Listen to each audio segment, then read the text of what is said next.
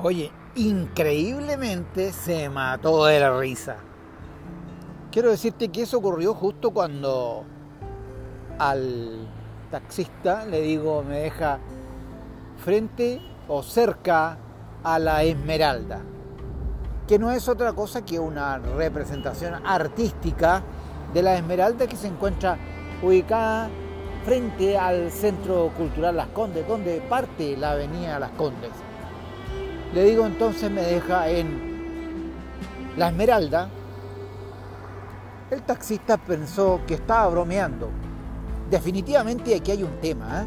Yo creo que debemos ser eh, bastante solidarios y proactivos en cuanto a que se conozca el sentido de las instalaciones que se realizan de ciertos monumentos, representaciones, gustos, qué es lo que realmente se quiere representar y que ello a su vez sea conocido por la comunidad.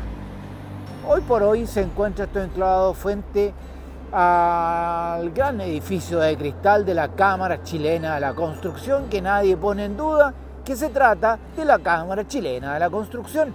No obstante, la representación tremenda, ¿cierto?, que se encuentra en su frontis, que es una representación de color blanca, con una idea, ¿cierto?, de la esmeralda, que configura la esmeralda, donde se aprecian sus velas, ¿cierto?, también algunas, eh, algunas eh, remos, una representación sin duda, que es una representación artística de la esmeralda, pero pareciera que a no mucha gente le importa y lo que es más grave, no mucha gente está informada respecto de qué es lo que representa gente que a diario y a cotidianamente este, transitan por este lado. No digo de quien no venga normalmente, que es libre entonces de y está, le está más permitido o no se está más permitido desconocer esto.